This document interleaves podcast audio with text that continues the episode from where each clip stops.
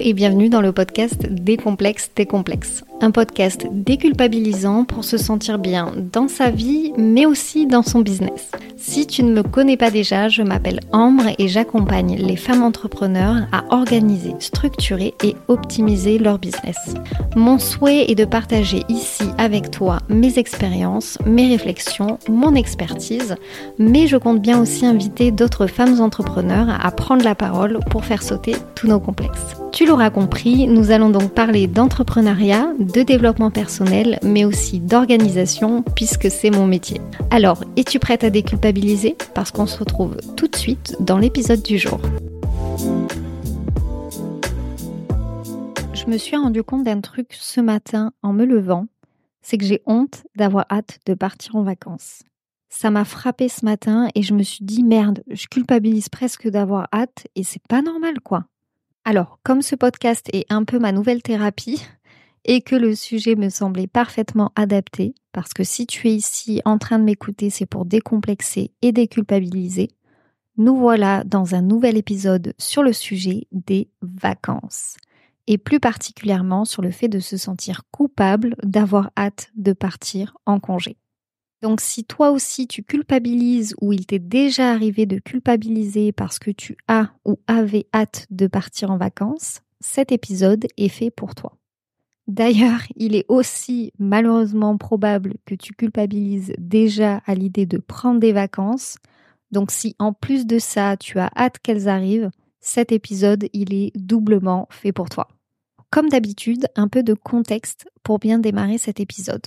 Depuis deux ans, je suis entrepreneur et j'ai pris très peu de vacances. Deux, trois jours par-ci, une petite semaine par-là. Et parfois, je me disais, j'ouvre pas mon ordi de la semaine, sauf qu'au final, je passais au moins une heure par jour à bosser. Oups. Et le pire, c'est que c'était pas forcément parce que j'en avais envie, même si ça m'arrive des fois, hein, on est d'accord, mais plutôt parce que je culpabilisais de lâcher mon business pendant une semaine. Enfin bref, après deux années sans vraies vacances, sans vraie déconnexion, j'ai décidé de partir trois semaines cet été. Alors là oui, tu peux te dire, elle est complètement tarée celle-là, elle passe de rien à trois semaines d'un coup. C'est un peu ce que je me suis dit quand j'ai pris cette décision, donc je t'en veux pas. Mais voilà, ma décision est prise. Du 18 août au 10 septembre 2023, je suis en vacances.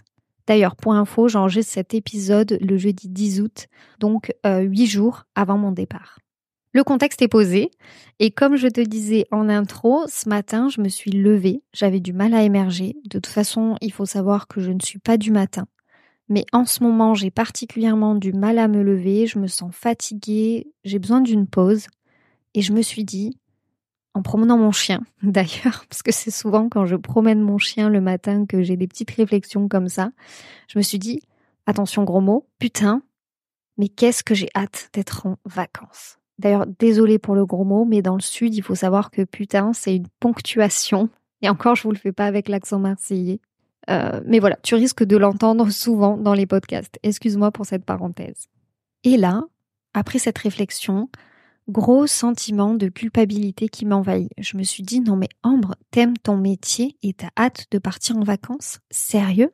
En fait, combien de fois j'ai vu des posts ou des stories d'entrepreneurs qui disaient qu'ils aimaient tellement leur métier, qu'ils n'avaient pas besoin de vacances, ou que de toute façon, même quand ils étaient en congé, ils prenaient leur ordi et qu'ils finissaient par bosser. Et je sais pas, du coup, je me suis dit que j'étais pas normale, que c'était pas normal d'aimer son métier, mais d'avoir hâte d'être en vacances. Comme si finalement, si j'avais hâte, ça voulait dire que j'aimais pas ce que je faisais. Sauf que c'est complètement faux. J'adore mon métier, j'adore ce que je fais, mais j'ai besoin de vacances.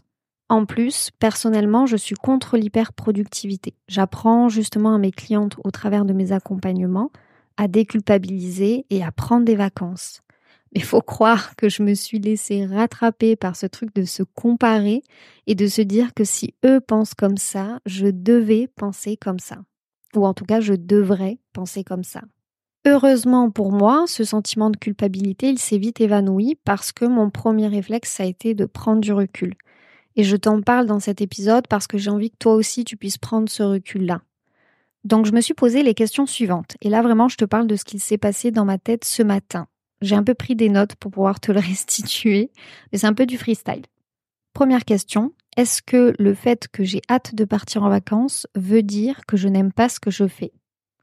Bon, là la réponse elle a été évidente, non, je vois pas de corrélation entre les deux. J'ai le droit d'aimer ce que je fais, mais j'ai aussi le droit d'avoir hâte de partir en vacances. Deuxième question, pourquoi est-ce que j'ai hâte de partir en vacances? Parce que je suis fatiguée, parce que je me suis pas accordé de vraies vacances depuis plus de deux ans, parce que j'ai envie de profiter un peu, parce que j'ai pas voyagé à l'étranger depuis le Covid. Bref, je vais pas toutes te les énoncer parce qu'il y en a plein d'autres, mais ça en fait déjà pas mal. Et en tout cas, ce qu'il faut retenir, c'est que aucune de ces raisons n'était parce que j'aime pas mon métier, j'ai trop envie de me casser. Non, pas du tout. Autant ça, c'est quelque chose que j'ai pensé quand j'étais salariée, autant là, c'est pas du tout le cas. Donc la troisième question pour moi, c'était est-ce que ces raisons sont, selon moi, et attention uniquement selon moi, des raisons valables pour avoir hâte? Et là encore, la réponse est évidente, mais dans l'autre sens, oui, et même un grand oui.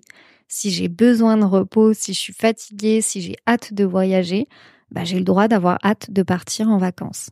Alors pourquoi je culpabiliserai Et là, silence radio dans ma tête, je ne vois aucune raison de culpabiliser si ça t'est déjà arrivé, bon, le moment est, passé, hein, on ne peut pas revenir en arrière.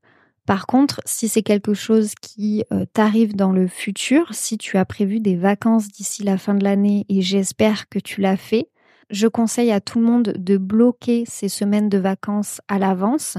Alors même si on change un peu les dates parce que son conjoint ne peut pas avoir ces dates-là finalement, ou si on change les dates parce qu'on a un projet urgent qui tombe pour une cliente euh, et du coup qu'on doit partir une semaine après, c'est pas très grave.